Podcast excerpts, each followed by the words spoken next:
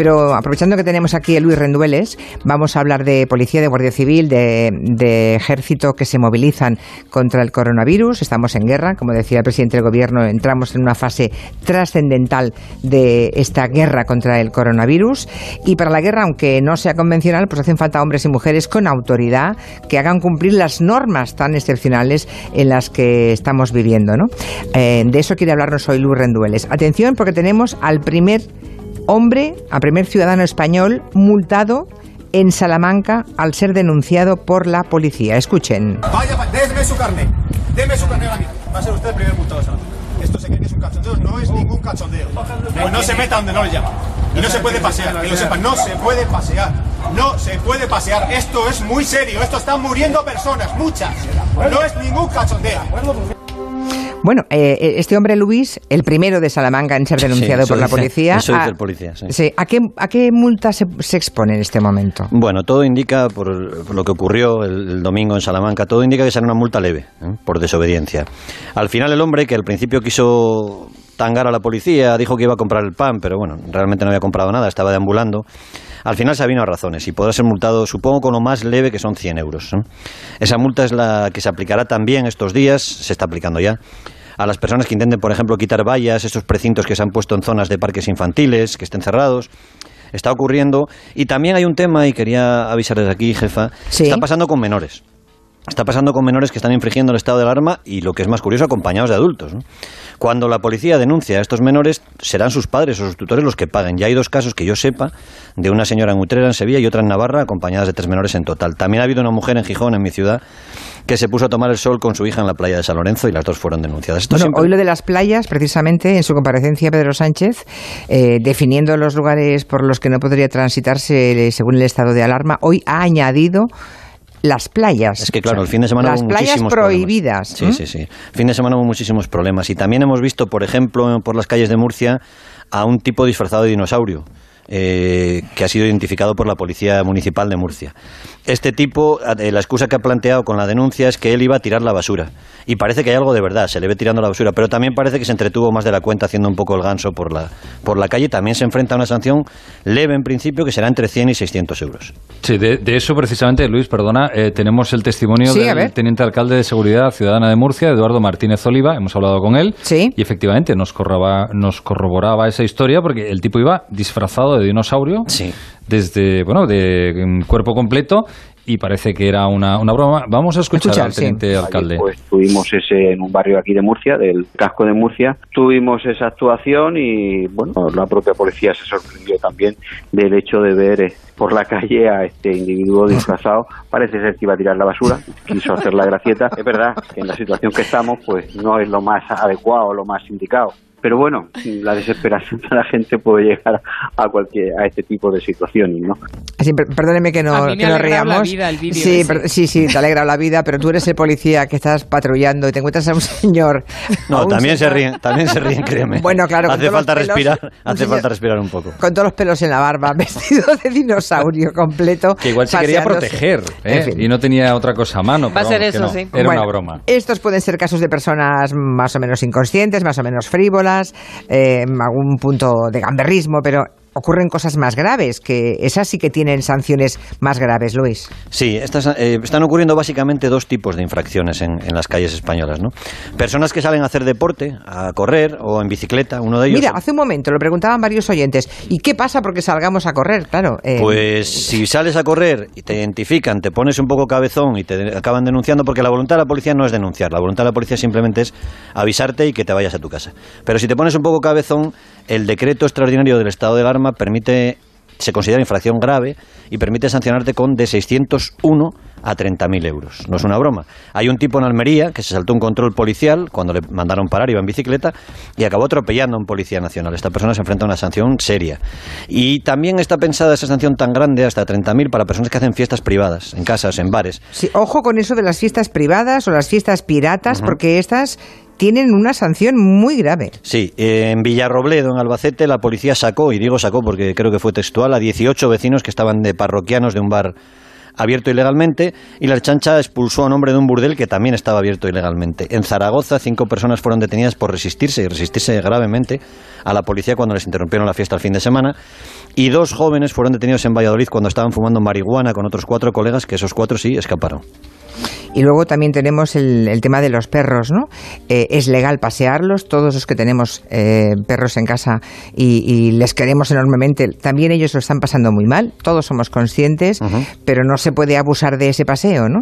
Sí, estamos entrando también en territorio de, de Raquel Martos o de Berlanga, ¿no? Hay Espera personas... un momento, que nos va a contar alguna cosa Goyo al respecto. No, nada, antes. Luis, que también hemos hablado con el alcalde de Cáceres, eh, Luis Alaya. Yo voy haciendo cameos, ¿eh? Sí, sí, sí, claro. Nada, que hemos hablado con Luis Alaya, el alcalde de Cáceres, y nos contaba por qué han tomado medidas con los dueños de mascotas. Los paseos tendrán que durar un máximo de 15 minutos y se tendrán que limitar al entorno domiciliario. Se puede pasear por las aceras alrededor de casa o andar un poquito más porque hay un parque cerca, pero tiene que ser en el entorno de la vivienda. Aunque no ha sido el caso de la mayoría de, de dueños de mascotas que han sido que han sido razonables y respetuosos, pero sí hemos visto mucha gente pues que cogía al perro y se dedicaba a recorrer la ciudad con el perro o a salir en grupos con el perro. Es que hay claro. personas, hay personas sí, jefa sí. en España que se han detectado a dos kilómetros de su casa con el perro. Claro. Entonces, claro, es un, más que un paseo, es un, casi una performance o una excursión, no sé lo que, que es. Que no puede ser. Una media maratón. Que no puede ser. Yo, yo lo entiendo, la gente que tenemos perro, eh, eh, pobrecitos, lo están pasando muy mal, porque ellos miran, pasas por delante del parque, ven que está cerrado y, y no entienden nada. Bueno, no, no, entienden el vacío de la calle, la soledad de la calle, claro, y encima no se lo puedes explicar, ¿verdad? Claro, me decía el alcalde, eh, yo entiendo que las mascotas tienen que, tienen que salir, salir. claro, claro. No, pero los niños también quieren salir sí, y, sí, y, no, claro. y no les dejamos. Claro, o sea, claro, no claro, claro. Algo bueno. habría que hacer con los niños, por cierto, ¿eh? porque no pueden soportarlo más. Bueno, y en ese caso de la gente que abuse de sacar al perrito. No, primero nada, una advertencia. Vale. Primero una advertencia porque en principio sigue tolerado. Primero una advertencia y sentido común, que es lo que hay que intentar aplicarnos todos en estos días tan tan complicados. ¿no? De esto se ocupa la Policía Nacional o la, o la Policía Municipal. Eh, vamos ahora con los militares. Están desplegados en 13 provincias. ¿Qué papel tienen asignado? Creo que son 1.820 los que están ya desplegados en 28 ciudades, en Badajoz, en León, en las dos capitales canarias, en Madrid, en Sevilla, Valencia. Hay un... Hay un tema ahí delicado que no es de mi territorio, que será del vuestro, que es si se va a desplegar el ejército en Cataluña o el País Vasco. Ahí, ahí es una decisión complicada. Hoy se han incorporado militares del Ejército de Tierra y de Infantería de Marina. Hasta ayer eran la UME, la Unidad Militar de Emergencias. Lo que hacen es controlar algunos lugares donde se prevé que haya aglomeraciones de gente. ¿no? Una estación, por ejemplo, en Atocha, en Madrid, o ya en las estaciones de cercanías de Madrid también. Y también sitios, hacen sitios donde se necesiten desinfecciones. ¿no? Por ejemplo, algunas instalaciones del Metro de Madrid. Mm. Además de eso, el Ejército ha puesto a disposición dos hospitales militares, uno grande en Madrid, Gómezulla, y uno en Zaragoza, y dos agrupaciones sanitarias militares que son capaces de montar, por ejemplo, un hospital de campaña en un tiempo muy rápido. ¿no? Y la operación militar se llama Operación Balmis. Balmis. En honor de un médico militar español, Francisco Javier Balmis, que a principios del siglo XIX montó una expedición, tres años, 1803-1806, que intentó llevar a todas las colonias entonces del Imperio Español, especialmente América y Filipinas, la vacuna de la viruela, porque estaban muriendo muchísimos. Sí, sí, y lo consiguieron, ¿eh? Se llevaron a veintitantos niños de un orfanato. La historia es tremenda.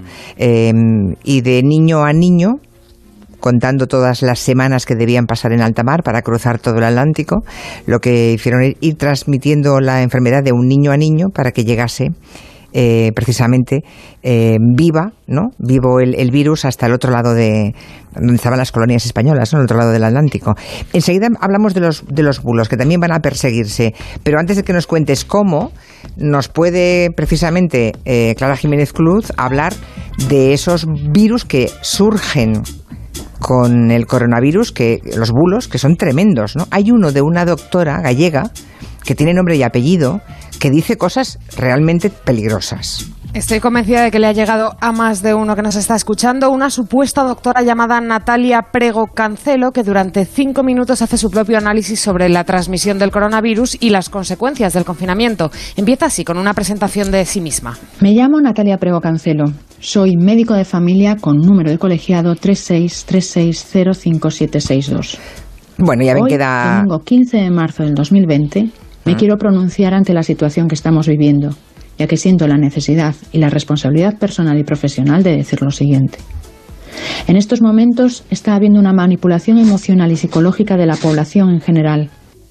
Bueno, eh, lo importante aquí era, ya ven que ya se presenta, nombre y dos apellidos, todos los detalles, su número de colegiado, pero ella misma ya lo dice, no es una especialista en concreto, es una médico de familia. Y ese es el gran tema. Habla de muchas cosas que requieren una especialización, conocer bien cómo funcionan los virus y en concreto este coronavirus, que no es un virus cualquiera. La doctora comienza hablando de la mortalidad del coronavirus y habla de un 3% de letalidad y que el resto tiene del resto de síntomas que son como los de una gripe, ¿no? Solo el 3% de los infectados por coronavirus muere porque su sistema defensivo ya estaba mermado por patologías y enfermedades previas o hábitos tóxicos como el tabaquismo. Bueno, el tema de la mortalidad de este virus eh, todavía no está eh, cerrado, ¿no? Estamos todavía luchando contra él y todavía las cifras bailan un poco. Em, no es que esté exactamente en el 3% actual, ¿no? Ella lo da con toda seguridad y ni siquiera los expertos epidemiólogos están dando ese dato corroborado. Claro, a nivel global la letalidad del COVID-19 se sitúa en un 3,7%, pero lo más importante es que, como señala la Organización Mundial de la Salud, este virus tiene más mortalidad y se transmite más que la gripe y que no tiene tratamiento ni vacuna, aunque sí nos dicen que todavía se puede contener. La transmisión no es igual al de la gripe estacional y tampoco a la del sarampión, que es otra enfermedad que menciona esta supuesta médica comparándola con el coronavirus. A nivel mundial han muerto por infección de coronavirus 5.832 personas según datos de la OMS actualizados. En el 2018 en todo el mundo murieron por infección por el virus del sarampión 140.000 personas. En 2018, dice la doctora, murieron 140.000 personas por sarampión y por ahora con el coronavirus han fallecido algo más de 5.000. Ya, pero es que aún no ha terminado la expansión de este nuevo virus no ha terminado la expansión y además hay grandes diferencias entre el sarampión y el COVID-19. Para empezar, el sarampión tiene una tasa de letalidad muchísimo más alta que este coronavirus. Hablamos de un 15% de mortalidad para el sarampión frente a ese 3,7% del coronavirus que comentábamos antes. Claro, y están haciendo comparaciones que son imposibles. Y, claro, y en cuanto a la transmisión, ¿cuál es más contagioso? Nos pasa lo mismo, el sarampión. Si el ritmo básico de reproducción del coronavirus es de, 1,4, eh, de entre 1,4 y 5,5 según los casos reportados, el del sarampión es de entre el 12 y el 18. El sarampión se contagia mucho más fácilmente. Hay una grandísima diferencia que se omite en el audio y que hay que tener en cuenta a la hora de hablar de esto. Es que para el sarampión sí hay una vacuna. Claro, y para el coronavirus em, todavía no la tenemos. Y vuelvo a Pedro Sánchez que decía en su intervención en los primeros minutos que precisamente precisamente esa sería la cuarta fase, ¿no? Eh, la, la del triunfo sería encontrar la vacuna, pero para eso todavía falta. Claro, por eso este audio hay que tener en cuenta muchas partes que omite a la hora de escucharlo y no alarmarse tanto. Hay una vacuna para la gripe estacional, hay una vacuna para el sarampión y eso cambia muchísimo las cosas. Y son virus que conocemos. Para que la gente se haga una idea, la vacunación del sarampión ha permitido reducir la mortalidad en un 73% entre el año 2000 y el año 2018. O sea que no habiendo vacuna, como no hay para el coronavirus y con el contagio que supone este coronavirus, lo importante, como decimos todos estos días, es quedarse en casa para evitar que siga transmitiéndose, que contagiemos o que podamos ser contagiados, o sea, contenerlo, rebajar esa curva. Eso es, y no poner en peligro a las personas de riesgo, que es otro de los puntos del audio que manda esta supuesta doctora, que dice que es que el aislamiento es solamente para la gente que está contagiada. Esas decisiones pasan por el aislamiento físico y emocional por tiempo indefinido de personas sanas, cuando solo sería necesario aislar a la población de riesgo, con un coste social muy inferior. O sea, esta señora, esta doctora, que yo no dudo que sea doctora, ¿eh? porque de número de colegiada, ella sabe más que todos los epidemiólogos del mundo entero. Bueno, pues nada, que solamente habría que poner en cuarentena a la población de riesgo. En fin, esto todos sabemos que no frenaría los contagios y desde luego acabaríamos poniendo en riesgo precisamente a las personas más vulnerables, que son las más mayores o con patologías previas. Eso es, así que eh, a quedarse en casa. Y por tanto, esto no se puede considerar estrictamente un bulo, no. que más bien es mala praxis o es una temeridad, no sé cómo llamarle, pero también para los bulos van hay legislación que permitirá perseguirlos, ¿verdad? Sí, sí, el decreto del gobierno lo autoriza expresamente, la policía y la Guardia Civil están, como dicen ellos, monitorizando las redes sociales. Hay muchos bulos, supuestas medidas higiénicas chapuceras e inútiles para frenar el coronavirus, hay curanderos, hay gente que tiene un amigo médico que dice que le ha dicho un secreto que no sabe nadie y lo difunde, en fin.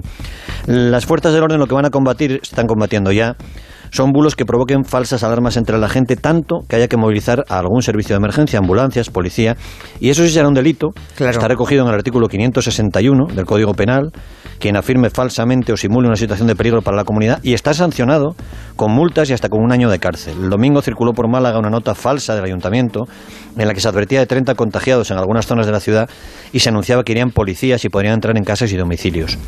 Por detrás de esto, jefa, está algo que pasó también ayer en Madrid, y es que hay personas que están diciendo que van a ir a casas de gente, a casas de abuelos que viven solos, que les van a quitar monedas y billetes porque pueden ser foco de transmisión y que tienen que dárselo cuando vayan. Es otro bulo que la Policía Nacional ha pedido que desmintamos públicamente. No existe nada de eso. ¿no? Bueno, no solamente hay que desmentirlo, hay que perseguirlos y si se encuentra a esos miserables, mm, en fin, que caiga todo el peso pasó. de la ley sobre ellos. En ¿sí? Italia ya pasó que hubo gente que hizo cosas de esas. De, Qué terrible. y aquí parece que está empezando.